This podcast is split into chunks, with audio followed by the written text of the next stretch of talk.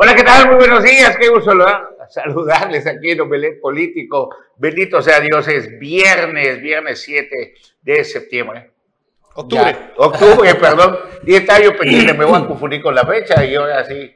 Mañana es el aniversario del Estado. 48 aniversario de la conversión de territorio federal a Estado Libre y Soberano. Con mucho gusto, saludo a a Juan Pablo Hernández. ¿Cómo estás, Carlos? Me da mucho gusto saludarte a ti, a César, a Bruno y por supuesto a todos los que nos están viendo. Buenos días. A César Casilla. ¿Qué tal, Carlos? Muy buenos días, buenos días, Juan Pablo y por supuesto Bruno y también a usted que ya está aquí con nosotros. Estamos iniciando Melet Político, sí, en vísperas de ya eh, el día de mañana el aniversario o cumpleaños de Quintana Roo. Vamos a tener también una cobertura especial ahí en el Congreso local para llevarle toda la información como corresponde aquí en Omelet Político.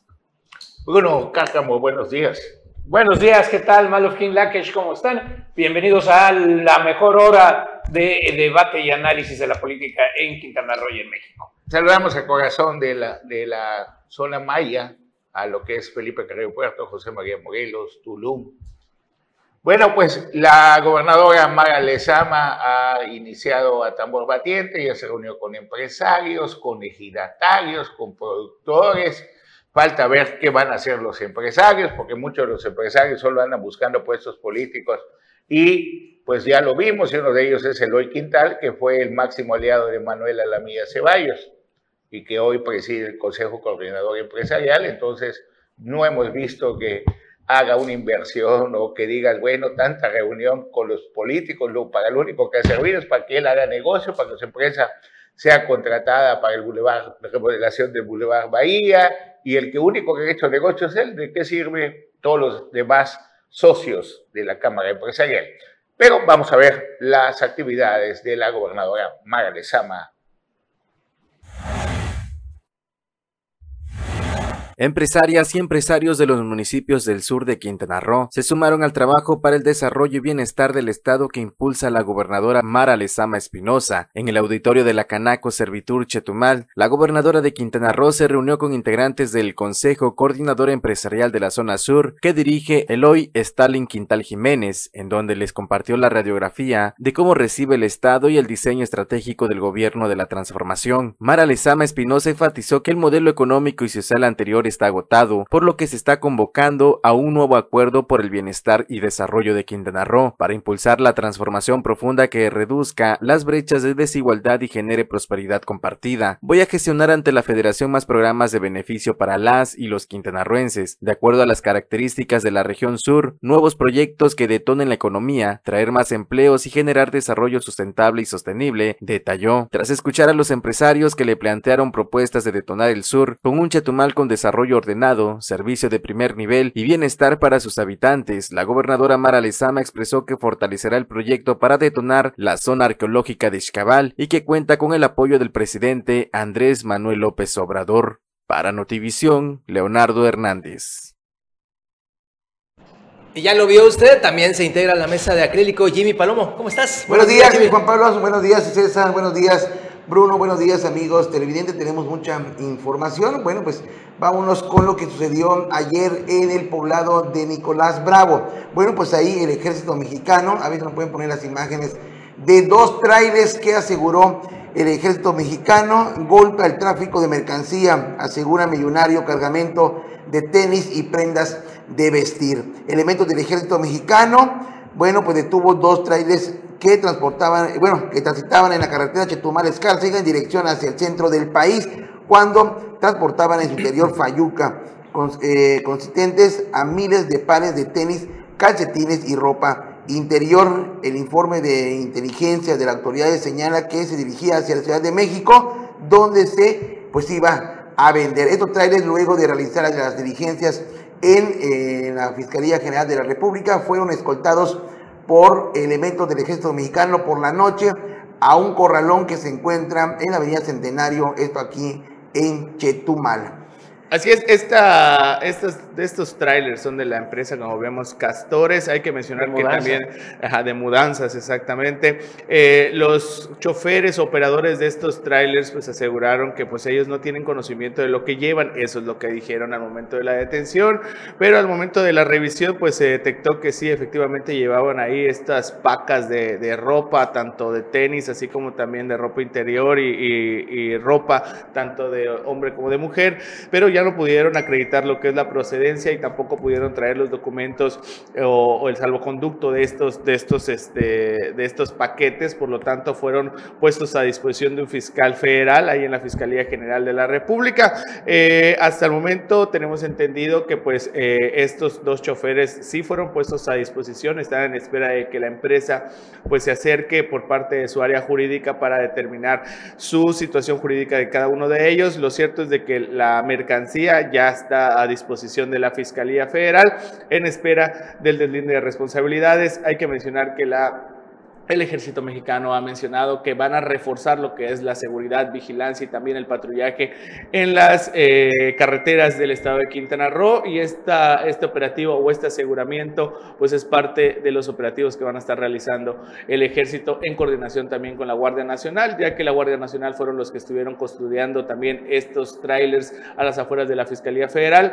en espera que sean recibidos y también de que pues eh, las autoridades pues ya hagan el conteo de cuánto fue lo eh, que se aseguró, pues son dos contenedores prácticamente repletos de esta mercancía ilegal, mejor conocida como Fayuca. Y bueno, ahora vámonos hasta eh, la isla de Cozumel, no sé si recuerde que le dimos a conocer aquí en esta mesa de crítico el abuso de autoridad de un elemento de la policía Quintana Roo, aquí, bueno, conocemos como Satanás, que era cargamochilas del secretario de eh, Seguridad Pública de Quintana Roo. A ver si podemos dejar el audio de nuestra compañera de Cozumel, de un medio de comunicación, donde da a conocer que fue separado de su cargo este prepotente elemento tras la agresión que sufrió un trabajador de la prensa local en días pasados por parte de un elemento de la policía estatal al cometerse una ejecución a las afueras de un instituto privado de Cozumel, el uniformado Luis Manuel Cardona, conocido como el Satanás, fue separado de su cargo al iniciarse una carpeta de investigación en su contra luego de las imágenes donde quedó plasmada la mala acción cometida mientras el reportero cubría un hecho violento. Ahora es investigado por la Dirección de Asuntos Internos de la Corporación Policiaca en la entidad, confirmó Rubén Ollarvide Pedrero, secretario de Seguridad Pública en Quintana Roo.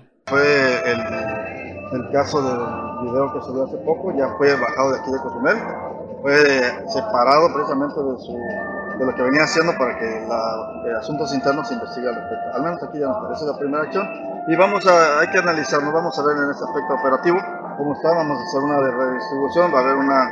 Eh, bueno, pues ahí está, ahí está eh, la esta información de una compañera de un medio de comunicación de eh, Cozumel, del Canal 5, bueno, pues ahí está, donde también el secretario de Salud Pública confirma que fue separado de su cargo este elemento, que es muy conocido porque eh, fue, eh, secretario particular del ex secretario de Seguridad Pública, Salvador Rocha. Y bueno, vamos con más información. Ahora vámonos a Isla Mujeres, donde los pleitos, las agresiones en los Juegos deportivos en diferentes municipios del estado de Quintana Roo no cesan con las agresiones. En este caso, una mamá no aguantó la burla de eh, algunos aficionados que el equipo de su hijo pues estaba perdiendo. ¿Qué hizo la mamá? A mi hijo, de mi hijo no te vas a burlar. Se bajó y agredió al árbitro. Bueno, pues déjame comentarles, agreden al árbitro en las mujeres durante un encuentro de básquetbol de primera fuerza entre los equipos de Shark y Marlin, ambos de la localidad. El encuentro se lo adjudicó el equipo Shark por una diferencia de dos puntos. bueno, pues los aficionados del equipo Shark, bueno, pues se comenzaron a burlar del otro equipo, del Marlin, y la mamá no aguantó porque según dijo que el árbitro estaba vendido con el otro equipo, no aguantó ahora sí que las burlas, bajó y agredió a lo que es eh, al árbitro, que porque según estaba a favor del otro equipo. Y bueno, Pues, pues qué Sabíamos- mal, qué, sabíamos- qué- qué mal, Jimmy, muy ¿no? mal, muy digo, mal. Primero eran los, puede primero eran generar, los jugadores puede generar más violencia este tipo Sí, de claro. violencia que genera una mujer. Y se está presentando eh, Bruno, eh, César, eh, Juan Pablo. Primero vimos, eh, creo que hace dos semanas, nos dimos a conocer casi diariamente Exacto. los pleitos entre alumnos.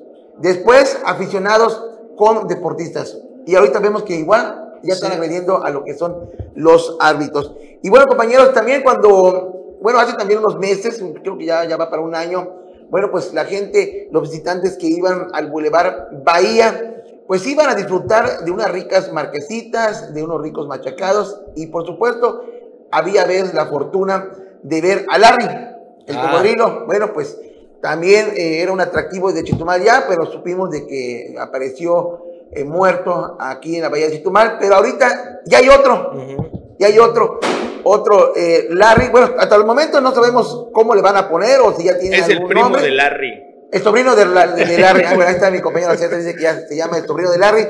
Pues, es- bueno, este ejemplar, pues ya agarró la maña de salir diario por la tarde, noche, pues a recorrer de lo que es desde el Congreso del Estado hasta el muelle fiscal. Ahí se, la anda, ahí se anda paseando. Y bueno, pues la gente, eh, los visitantes, la gente local que llega ahí a disfrutar de los antojitos que venden en, la esplanada de la bandera, pues le tira, le tira ahí algunas papas, unas salchichas, unos pedazos de marquesitas y de esta forma pues este cocodrilo, pues yo creo que prácticamente ya es un atractivo igual para la gente que llega a disfrutar de estos antojitos, pero sí, la recomendación es que no se vaya a, a quererse meter al agua para tomarse una foto cerca de él, o, o porque a veces hay gente de que La piensa de que, de que no son agresivos o algo, y a veces como que se meten hombre. al agua eh, como para tomarse una foto cerca, Ajá. no sabemos si es muy agresivo o, o cómo ande de, de ánimo este cocodrilo, pero también sería una recomendación para la Dirección de Protección Civil de que coloque señalamientos porque no hay Eso, señalamientos. fíjate que sí a es pesar cierto, ¿eh? que está la presencia de estos reptiles, no hay señalamiento en ninguna parte de lo que es el Boulevard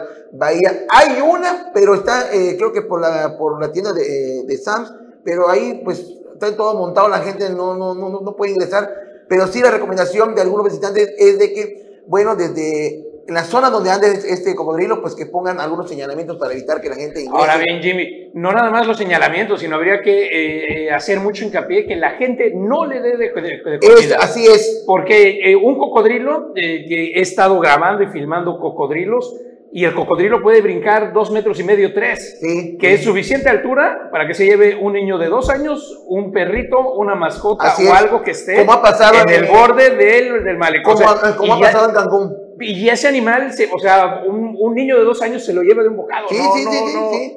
Entonces, sí, eh, hay que tenerle cuidado Y más- no acostumbrarlo de que humano y, igual a y- comida. y más Bruno, desde que pues este, eh, ahora sí que el sobrino, de Larry, pues se presenta en la noche, que imagina que ni Dios lo quiera, agarra a un niño o un adulto, se lo lleva, está en la oscuridad, no vas a ver para dónde va a agarrar. O vale, llevó a su perrito y lo puso ahí en, el, en el borde. Pero ¡pum! sí, la recomendación de, de- de los visitantes que, que- que vienen a Chetumal, pues, pues sí le hacen el llamado a la autoridad, y en este caso, pues ya sabemos que es la Dirección de Protección Civil del Ayuntamiento de Tompe Blanco la encargada de colocar señalamientos, previendo a la gente de que hay un cocodrilo que se presenta por las noches en esa zona donde hay mucha influencia de personas. Y es que más que nada y- también- Y no te olvides, o no se olviden, que recientemente un niño fue tarasqueado o mordido levemente por. Ah, pero allá en, en Cancún, ¿no? No, aquí, acuérdate, en la, en la, en la, en la explanada de la bandera.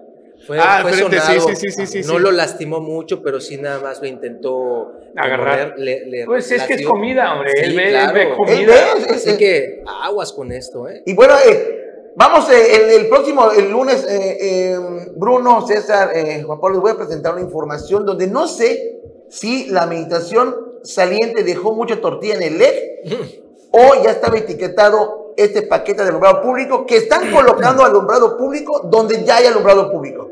Pero Bueno, esto- pues esto- más que coloquen que sirva, hombre, porque no sirve una está, colocación eh, eh. Bruno, eh, el alumbrado público está funcionando bien en esta avenida, pero van a colocar alumbrado público donde ya hay. Pero esto Pues- se lo voy a presentar el lunes con imágenes para que no digan que es chisme. De las pocas calles que sirve el alumbrado porque no Pero toda bueno. la ciudad. Bueno. Bueno, vamos a un corto comercial y regresamos con mucha información, ya con mi compañero, el maestro de la información, Anuel Moguel.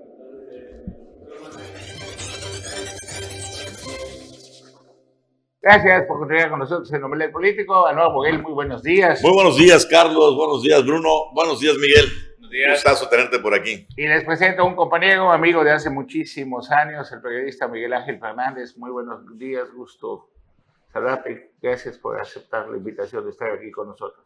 Muchas gracias, Carlos. Muchas gracias a todo tu auditorio. Muchas gracias, Bruno, eh, Anwar. Qué gusto saludar a, a personas que, que admiro mucho, que aprecio mucho, que reconozco mucho el trabajo que realizan día a día y sobre todo en este programa, pues es un privilegio estar el día de hoy con ustedes. Te agradezco mucho, Carlos, la invitación.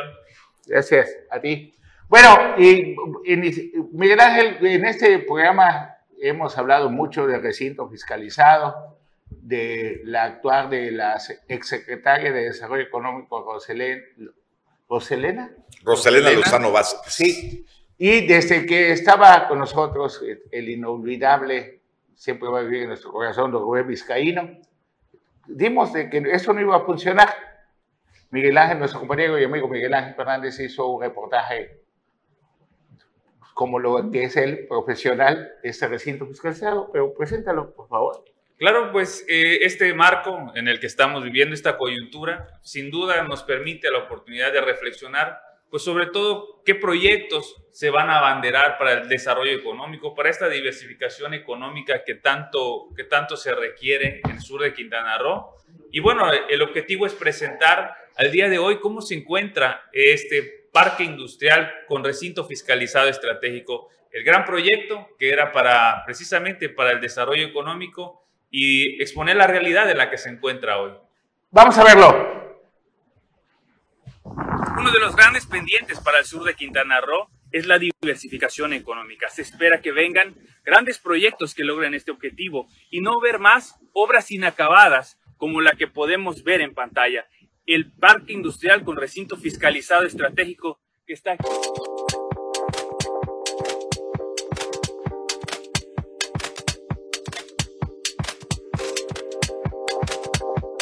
Bueno, podemos ver que Incluso aquí en la glorieta, donde se anuncia este gran proyecto, se encuentra enmontado, no se alcanza a ver desde la calle completo el nombre de este proyecto.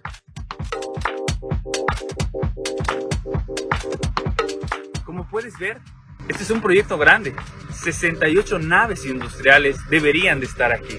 Sin embargo, pasaron seis años de la administración pasada y solo se inauguraron cuatro naves comerciales. De estas, al parecer ahora solo hay trabajando entre tres y dos empresas estarían trabajando al día de hoy. No se han generado los empleos y no ha podido crecer este proyecto. En, en, pocas palabras, un proyecto grande el día de hoy está muy lejos, muy lejos de ello, la realidad que podemos ver. Se presentó este proyecto en 2017 ante los diputados. que se dijo que tendría alrededor de 36 naves de 300 metros cuadrados, 12 naves de 600 metros cuadrados, otras 12 naves de 1200 metros cuadrados, 8 naves de 3000 metros cuadrados, 3 naves de 6000 metros cuadrados, 4 áreas comerciales de 43605 metros cuadrados.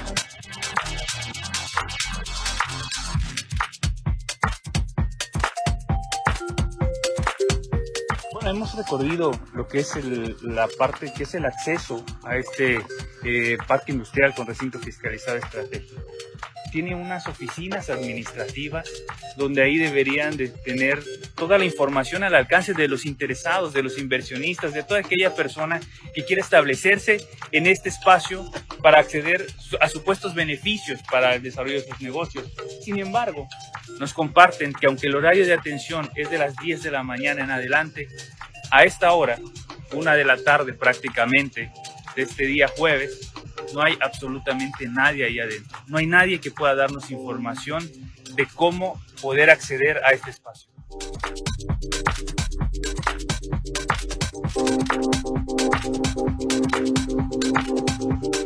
Mientras no hay personal que atienda en estas oficinas administrativas, estamos viendo que hay problemas en este espacio, en el acceso. Hay una rejilla que se ha desplomado, probablemente por una mala calidad de la obra. Y no hay nadie que lo repare, no hay un señalamiento, poniendo incluso en riesgo a quienes vienen con intenciones de invertir.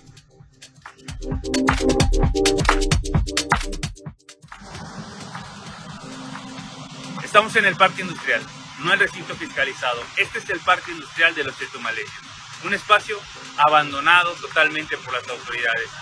Solo necesitaban 15 millones de pesos para modernizarlo y sin embargo nunca fueron escuchados, invirtieron más de 100 en el que acabamos de ver y no tuvo resultado. Entonces, lo que queremos decir y lo que es una reflexión importante para esta coyuntura que vivimos es la importancia de que haya ese acercamiento entre el sector público y el sector privado para hacer más eficientes las inversiones, los proyectos y poder lograr esa diversificación económica que está pendiente. Soy Miguel Ángel Fernández, nos vemos hasta la próxima.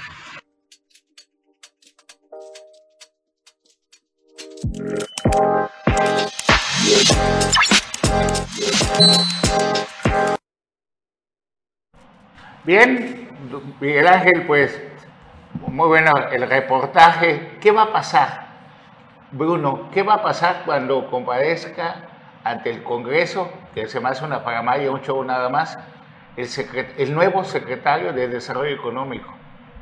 Pues, pero esto es uno de tantos cientos de millones de pesos invertidos durante los seis años de Carlos Joaquín, del gobernador del cambio, en esto el, desarrollo económico. Pero vamos a ir secretaría por secretaría. ¿Qué va a pasar, Miguel? ¿Qué va a pasar, Bruno? ¿Qué va a pasar en esta comparecencia? Pues mira, pues lo, lo, primero que habría que ver es, este, pues obviamente eh, nos podemos adelantar y con absoluto futurismo van a decir, ese no es mi tema, yo no a mí no me tocó, yo no estoy, estamos revisando, pero ahí lo primero que se tendría que hacer es cambiar la responsabilidad, la ley de responsabilidades de funcionarios públicos, porque no puede ser que, no es nuevo esto, Carlos, sino administración tras administración, se quedan trabajos inconclusos, proyectos inconclusos, proyectos a la mitad que, que destinan millones de pesos, como bien lo pusiste aquí, que se podrían haber aprovechado de otra manera o destinado, y entonces yo me voy y a mí ya no me toca la bolita, no tengo responsabilidad, no me va a pasar nada, no sucede nada porque no hay cómo, sino se van a, escudar en la anterior administración diciendo, pues sí se entregó, se entregó ni el 1%, ¿no? Porque ahorita lo que estábamos viendo, Carlos, que muy bien nombras, Cuatro, de, cuántos son las dos naves más grandes? ¿3.000 metros cuadrados? ¿4.000 metros cuadrados? De 6.000 metros cuadrados. Sí. Y, y, bueno. Pero, pero ¿cuántas naves en total prometieron? En la primera etapa son 68. Entonces, si solo tienes cuatro abiertas, pues está un poquito lejos de, del objetivo. Y solo era la primera etapa. Fíjate que son cuatro etapas donde incluso hablaban de muchas más naves. Aquí el punto más importante que creo que el 20 de octubre, que va a ser la comparecencia de Carla Almanza, eh, la nueva titular de sede, eh, será saber realmente cuánto se invirtió. ¿Por qué? Para 2019 eran alrededor de 88 millones, después invirtieron otros 5 millones que tenían que ver con la caseta que vimos y la barda perimetral nada más, ahí se fueron 5 millones de pesos. Y recientemente varios, varios medios publicaron que se invirtieron 35 millones más para urbanización, que no estaban específicos. Entonces, saber cuánto se invirtió, y ojo, otra cosa, ¿Cuánto se gastó en viáticos de la Secretaría de Desarrollo Económico? Porque creo que fue la Secretaría que más viajó. Se realizaron viajes al extranjero, una gran pues hasta, hasta fue a ver al Papa para que para el, fiscalizado, el, para que el fiscalizado, ¿no? Y bueno, compartí alguna vez con, contigo, Anwar, de que hasta momentos bochornosos le pasaron a la propia Secretaria de Desarrollo Económico en estas reuniones eh, que tuvo con inversionistas de otros países. Y bueno, la realidad es una, el, parque industrial al, día de hoy no se ha consolidado, entonces es bien importante saber cuál va a ser la dirección que va a tomar. Además, el parque es uno, una cosita de los cientos o miles de millones que se invirtieron durante seis años. El ah, parque es uno. Sí, es, uno, de los proyectos. ¿no? Uno de los proyectos. Y, por ejemplo, una de las imágenes del reportaje es la que más me causó, eh, vamos, eh, impacto, ¿no? Vimos ahí las imágenes del otro parque industrial Sí, que ya estaba listo. En el abandono de ruido y sin embargo tenía más movimiento que el nuevo. O sea, al menos pasó un tráiler ahí, vi unas maderas, sí. entonces hay un aserradero. O sea, tiene más función ese parque que está completamente abandonado que el elefantote blanco que hizo Rosalena. Y necesitaban solo 15 millones de pesos para su proyecto de modernización. pero hay que decir algo precisamente el no atender a los industriales, los industriales no fueron, envía, no fueron invitados a este proyecto. Ninguna de las empresas industriales del sur de Quintana Roo se instaló ahí. hay de comercialización, hay de otros. No, ¿sabes quiénes ¿Cómo están no? ahí? Estuvo- ¿Sabes quiénes están ahí? estuvo Los proveedores, son proveedores del gobierno del Estado. ¿Cómo callaron a José Luis Mingüer? Pero Nada no más es- le dieron trabajo. no Le- o sea, se Llegó volvió- tres bombas, ¿no? Se llegó proveedor y le dijeron, ¿sabes qué? Ven a ador- adornar aquí el show. Y los otros dos que están también eran proveedores del gobierno del Estado y las empresas fantasmas. Pero, ¿qué es- sería bueno hacer un, ahora sí que un diagnóstico de cada una de las secretarías? De, de cómo está. Esto es una parte nada más, es una pequeñita cosa de la de desarrollo económico, que siempre denunciamos aquí. Sí, de hecho, eh, lo, lo grave de esto es que mientras no se, no se impulsó a los empresarios industriales del parque, empresas de ahí cerraron. O sea, tuvo un costo el hecho de no apoyar al sector industrial. No, hombre, Juan Vergara nos decía que a sus amigos que hacían piezas de aviones iban a instalar ahí, ya que iban a venir todos los de Sudamérica a, a- a invertir ahí, el gobernador en su informe, Bueno, todavía presumió el entonces, parque fiscalizado. entonces, viendo- ¿Sabes qué se hizo? El hotel, ya terminó su hotel, Roselena. el Viendo los resultados, Carlos, qué bueno que no se completó la primera etapa. Imagínate, tendríamos 68 naves Imagínate, elefante. El elefante doble. Bueno, vamos a un corte, regresamos en un momento, ya vamos a entrar al tema político con todo este programa se llama Omelet Político y vamos a hacer una revisión de qué está pasando. Y entre- les adelanto una cosa. Habíamos platicado con Anuar Moguel, con Bruno, de que el rompimiento se iba a dar tarde o temprano entre Morena y el Partido Verde, que se iban a agarrar a, golpes. Bueno, el caso es de que ya empezaron a tener las fracturas, que solamente ya empieza así trrr, a gretearse como cuando La se playera tiene hielo. ¿Viste la la película? sin cerveza. ¿Has visto la película Rápido Furioso? Creo que 9 o 12. Ah, donde ves cómo se parte el hielo y empieza a hacer trrr, y se ya se van a hundir, pues nunca se une. Ah, ¿no? Bueno, pues ya empezó la- a hacer la fisura. se cuarteó, el- ya se cuarteó. Ya está cuarteado. Vamos al corte y regresamos. Gracias por continuar con nosotros. Y Miguel Ángel Fernández, Bruno, Anuar, hoy me enseñaron una frase, fui temprano que me hagan análisis ahí al laboratorio de la doctora Dorotea, ahí en la Belice. Y pues soy miedoso por las inyecciones, ¿no?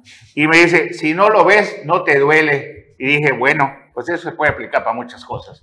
Pero vamos ya a los temas políticos. Les hablaba de que empezaban las fracturas, ¿se acuerdan? De que entre Morena y ustedes consiguieron raro, ¿no? Pero nos pusimos de acuerdo, no había en ese tema, de que los, como tenías una frase padrísima que decía que los imperios se caen por la, de- por no ponerse de acuerdo, por las ganas de la ambición, la ambición desmedida. ¿Te Pues, pues siempre, siempre finalmente es, es la, el inicio de la caída de un imperio. Cuando se vuelven tan grandes, tan grandes, quieren abarcar tanto que ya no se pueden sostener. Bueno, te voy a dar el nombre de una vez.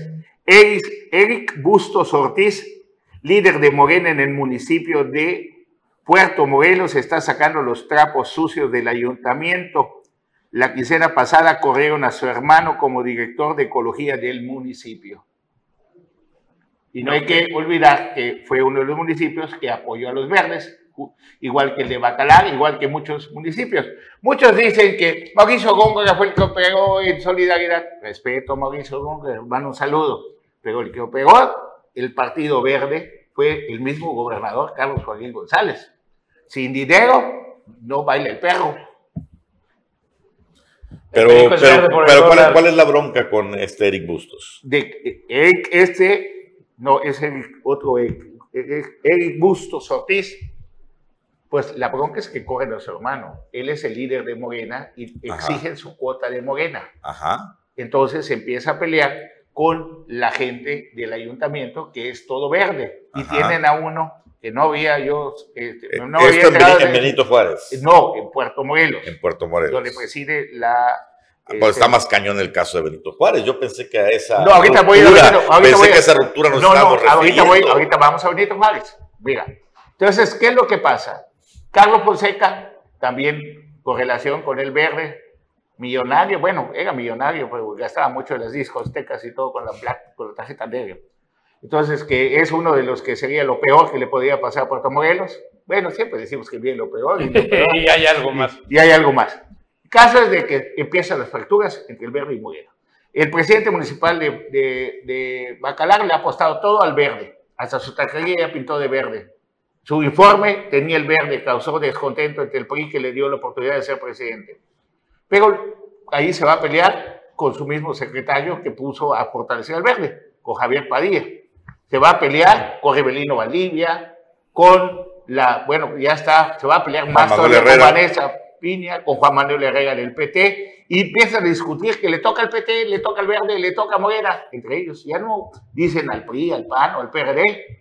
En Benito Juárez, como bien dices, está el pleito, porque Anapati, le dan a Anapati por un compromiso político, hoy presidenta municipal de Benito Juárez, pero por el otro lado están fortaleciendo a Ney González para que no tenga opción para la reelección Anapati, y también Pablo Bustamante quiere ser, no, ahí la lista es muy larga. No, no, no. Y lo que viene va a ser peor. Pero, pero, la, muestra, la muestra, Carlos, es lo que está pasando ahorita justamente con la recién destituida Maricruz Carrillo, quien era la secretaria de Desarrollo Social y Economía. Eh, ¿Qué pasó? ¿Qué pasó? Se las pongo fácil. Para mí hay errores políticos de los dos lados. Al otro día de que le dan la presidencia municipal a Ana Pati Peralta, la directora de desarrollo económico, social y etcétera, etcétera. En, caso, en algo nunca visto, porque yo no lo había visto, hace un informe de actividades. En una colonia en una colonia, pero invita a la presidenta municipal y demás. O sea, hace la selfie casual. Hace no, su evento, no, no voy a hace su evento en la misma semana que la otra asume. Bueno, que el semana, los días de que la otra asume como presidenta municipal. Obviamente, Ana Pati Peralta le da el patatús y dice: ¿y esta quién se cree?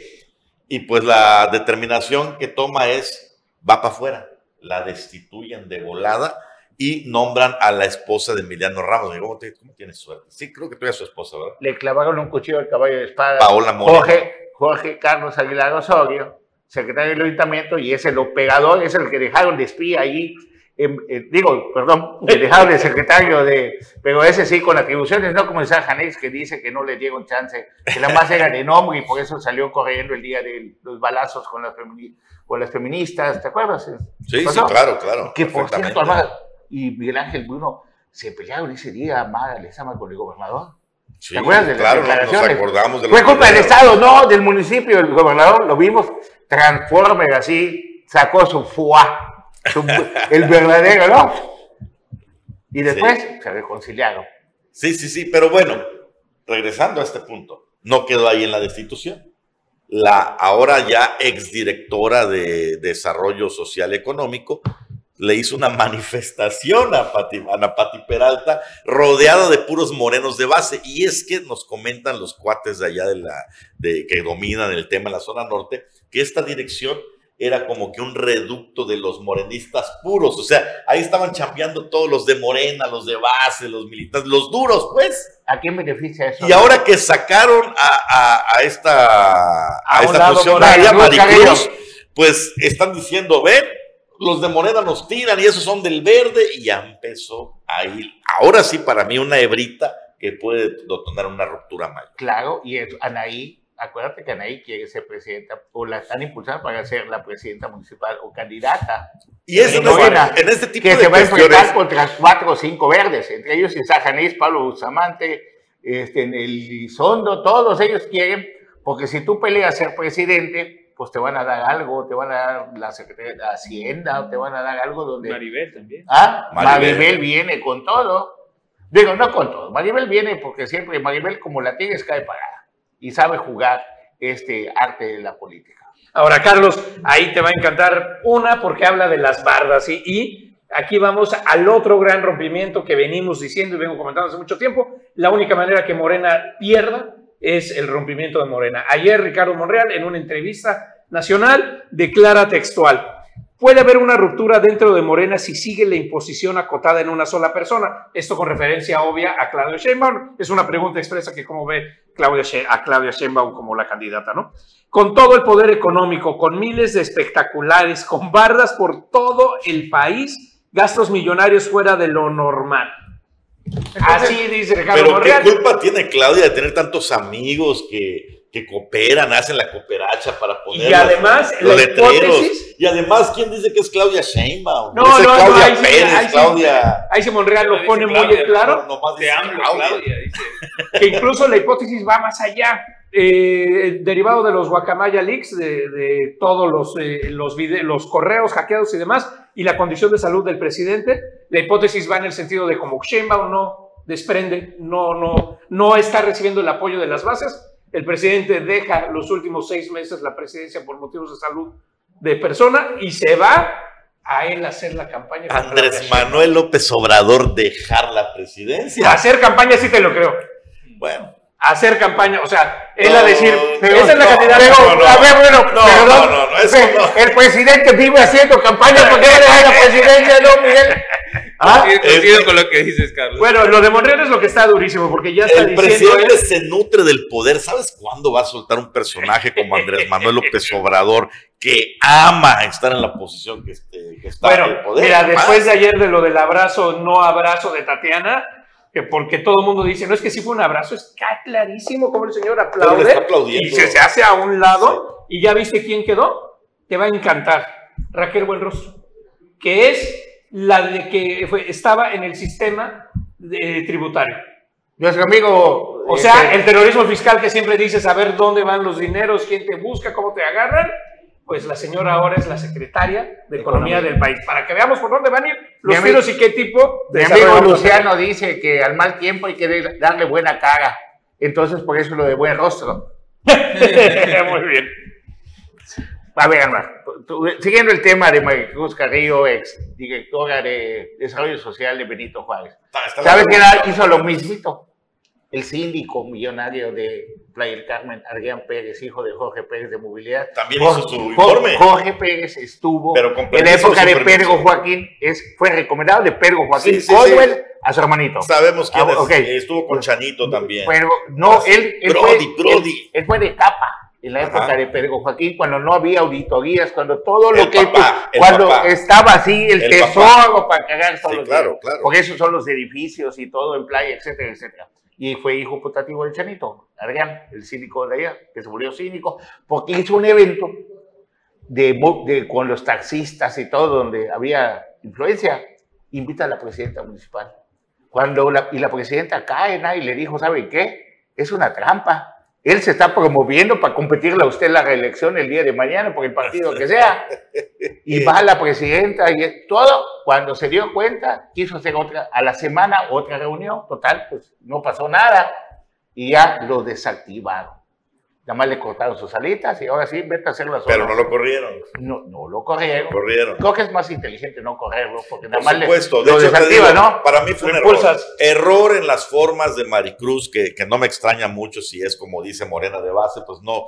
Los morenos son, no tienen conocimiento Pero del manual, le del librito de la política. A esa fogata. Y dos, de error de Anapati. Se, o sea, le ganó el coraje, el hígado. Claro. Si no quiere trabajar en equipo, sáquenla. Pero es Anapati. Aquí la pregunta es Anapati. Pues es la Anapati, presidenta municipal. Pero Anapati todavía se está acomodando. Por esa misma razón es un error para mí. Y todavía- Bueno, va- va a llevar la tiempo. juventud, ahí Va- también la, la falta va a de llevar un colmillo tiempo. político. Va a llevar, llevar un tiempo que se fortalece. Pero acuérdate que Anapati tiene que tener asesores.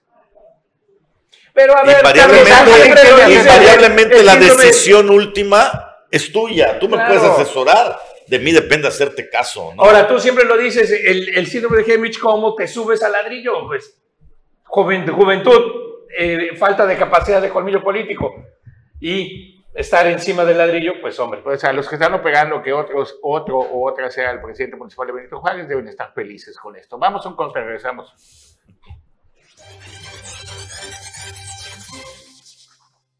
Pues Venga, está poniendo muy bueno, ¿verdad, Carlos? Eh, apenas está iniciando, eh, ni siquiera ha iniciado el proceso electoral, apenas está terminando uno, están eh, apenas poniéndose en sus lugares y ya está, ya empezaron este, este tipo de circunstancias en todo el estado, en todos los partidos, y eso sucede, pues realmente cuando, pues, a veces cuando no hay un orden, ¿no?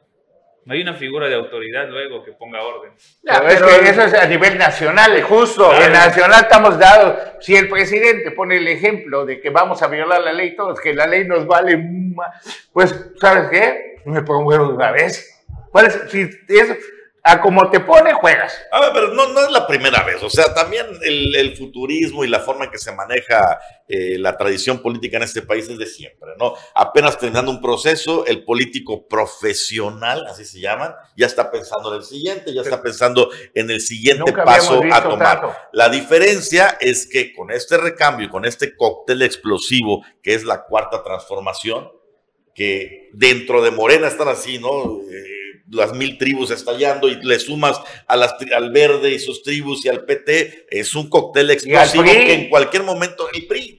Olvídate. De- no, PRI, a los que eran priistas, pero ya tiene por cuota el eso, PRI Por también. eso, los que están dentro de Morena, pero ya son morenos, no les digas priistas. Están entre morena y verde. no los has visto aplaudiendo y vestidos de guinda. También el PRD. Porque, a ver, Por eso, a ver, ya eso ya Morena no tiene existe. 18 años, no puede haber político en este estado de previo 18 años. y Nos tenemos- vamos a quedar con dos partidos en 50. el país, el verde y Morena. Pues sí. No hay más. Ahora, lo que sí es un hecho es que el estilo del presidente es que le gusta el caos.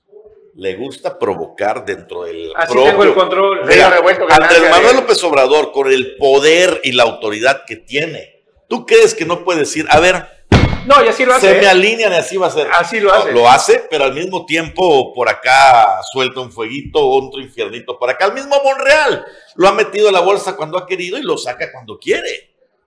Pero aquí el, el detalle también está es que cuando se enfoca totalmente en lo que, lo que bien comentaba Carlos, de que está terminando un encargo, ya están pensando en el otro, realmente es que luego llegan sin los elementos para, para demostrar pues cuál fue el beneficio social de que ocuparan tal cargo. El O sea, beneficio social es lo que menos, es les lo que menos importa. importa. E- Este el es el trabajo. asunto que cada vez es más, eh, más, eh, más evidente, más claro. Antes se guardaban las formas, como dices, pero No, ahora... ahora, ahora el trabajo es relaciones públicas, darte a conocer y desde el es. primer día, y ahí vemos como personas como Lilian Villanueva, que no puede dar ni una entrevista, se queda Ah, no, atrasadísima en la no, lista, se han dado varias entrevistas. Está bueno, pero, pero diciendo esa- una cosa sensata. Que los coherente. artistas sufren ese tipo de problemas y más. Aquí hay una.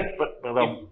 Por, por ello, luego tenemos eh, las votaciones tan bajas y la baja participación ciudadana como la que estamos viendo El cada vez desánimo. mayor, porque hay un desánimo, porque precisamente sucede esto. No ha terminado un proceso, acaba de ver toda esta guerra entre los candidatos, aspirantes y todo, está terminando y ya está iniciando otra. Entonces, y en los hechos vemos como lo que compartimos del recinto fiscalizado, se pelean, vienen, no, no se aterrizan los proyectos, no hay el cambio que espera la ciudadanía y ya viene otro proceso electoral y entonces la ciudadanía pues dice, pues para qué participo, ¿no? Se desperdician millones de pesos como lo pusiste. A ver, el Congreso del Estado nos cuesta en promedio 50 millones mensuales. Ya pasó un mes. ¿Qué hemos ganado con esos 50 millones que invertimos en el- los 25 diputados? A ver, a ver, ¿cómo que, que hemos ganado? Ya tenemos una iniciativa para hacer patrimonio cultural la charrería. ¿Cuál? Ya ves, no vayas a atropellar un Roo. No vayas a atropellar un carro, por favor. ¿no? Pues, estás diciendo que hemos ganado, ya hay una iniciativa, ya la- Y los años- charros están contentos. No sé si los lo- no millones sé- de charros de Quintana Roo. Y la agenda legislativa. Ahí la van a presentar todavía. Y la comparecencia de él, que va a ser un circo, un show.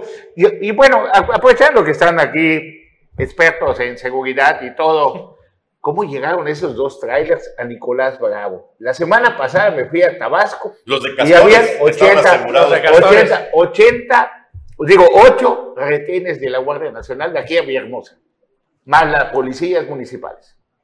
¿Cómo pasaron el puente de seguridad, de, el puente de 30 millones de pesos, el, el arco de, de que está a 10 kilómetros de Chetumal? ¿Cómo lo pasaron con todo ese sistema de radios A, X, reconocimiento facial? ¿Cómo, cómo fue? Ahora ¿Cómo llegaron hasta Nicolás Bravo? Y es la primera vez que llegan. eh, ¿De trailers quién es esa chamba? Guardia Nacional. ¿Y qué sección de área en la Guardia Nacional? Y no es por echarle tierra, pero es Policía Federal. Y nada más otro ejemplo, no, no solo estos trailers Bueno, de Nicolás Policía Bravo. Federal ya no existe, ¿no? Bueno, pero son los que se quedaron en las labores de la Lo mismo del PRI, lo mismo porque eran los que conocían las carreteras y sabían eso, en lo que nosotros se ponen las pilas.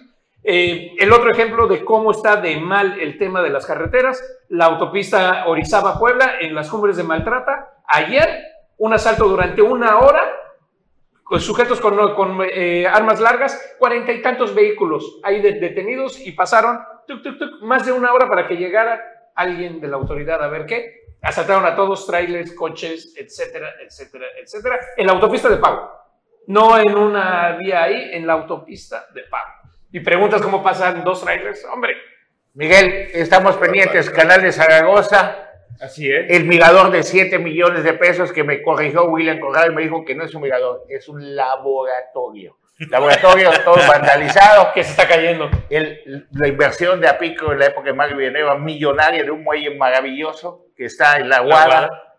¿Qué, qué va a pasar con el canal de Zaragoza? Porque el nuevo de Apico ni siquiera sabe, por cierto, allí en Cozumel, parece que el hermanito de Juanita Alonso va a ser el director de Apico de, de- de- de la isla. Todo queda en y familia. José Luis Chacón, el de Parques y Museo, quien sea, luego de Emilio Villanueva, va a hacer un buen papel.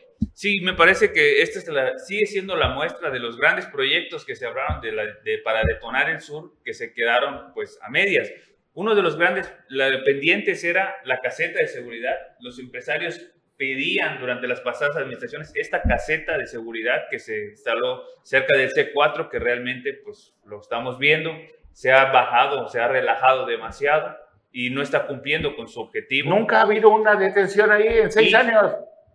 Tenemos Cinco, cuatro años. el parque industrial y el canal de Zaragoza, que se anunció mucho, se iniciaron obras como este, em, este laboratorio de 5 millones y, de, y tanto de pesos, que hoy en día está totalmente abandonado. De hecho, eh, de hecho estoy- estuve en el lugar y realmente pues es, es una pena observar tanta belleza que tenemos en, en la parte de la- del interior de la bahía y que no puede ser detonada, no puede ser, eh, no puede alcanzarse ese desarrollo en la parte náutica porque no concluyen esta obra. Realmente el dragado no avanzó de la Nada. parte que ya estaba impactada, toda la parte que continúa, que es donde estaba la parte de piedra, de laja, pues sigue igual, uno tiene que ir Despacito. ah, despacito porque si no eh, se pega Bueno, el motor. y, y la gobernadora tiene ganas. Se reunió con los empresarios de la Canaco, que no son los empresarios que, están, que tienen fama de invertir. Ahí hubo un excelente expositor, lo reconozco, es mi compañero de kinder y mi amigo, al licenciado Jaime Aguilar Cheluja, que es el que tiene más conocimiento del desarrollo que se puede dar en el sur de Quintana Roo. Pero hay muchos que solamente son vivales, que esperan nada más un puesto o quieren ser proveedores del No, gobierno no del estés Estado. de Eloy Quintal tan Ya lo dije, lo- con eso iniciamos. Ah, Eloy bueno. Quintal, José Luis Miguel, tú eres, tú eres presidente de la Cámara, sabes que no, ven acá, te voy a dar obra y cálmate, bájale de huesos. Y Como la del Boulevard. Todo está chingoncísimo. Como la, como la del Boulevard. La del Boulevard, le, Miguel se volvió proveedor de artículos de limpieza del gobierno, ojalá y le hayan pagado, ¿no? bueno, hemos llegado al final del programa, Bruno, algo para finalizar. ¿Listos, no? Bueno, nos vemos el, el, el lunes. Habrá más. Ahora sí, ya Domingo, caeré. 9 de la noche. Guacamaya. Leaks, pues para el, para el domingo. Guacamaya Leaks y Sedena Leaks y todos los Domingo, 9 de la noche, ¿qué pasó? ¿Quiénes van a venir a la- al aniversario de Quintana Roo? Mañana. ¿Saben la historia de. Quintana Roo? La mayoría de los que van a Hay, estar hay verbena, hay verbena en la explanada a las 12 del día mañana. Ay, hoy a las 7 y media de la noche van a encender la luz por la de. Estamos luchando contra el cáncer de mama, nada más que hay un hospital oncológico que dijeron que iba a ser oncológico y ha pasado cinco años desde su inauguración y nunca ha funcionado como hospital oncológico. Pero nosotros seguimos con el cáncer de mama, combatiéndolo y luchando y le han quitado también medicinas a los niños que están enfermos de cáncer. ¿No? Miguel, Muchas gracias, muchas gracias, muchas gracias Carlos, muchas gracias Anuar Bruno, qué gusto saludarles, qué gusto a todo tu auditorio, muchas gracias. Anuar, Nos vemos el domingo, 9 de la noche, no se lo pierda. Muchísimas gracias. Tenga un excelente fin de semana.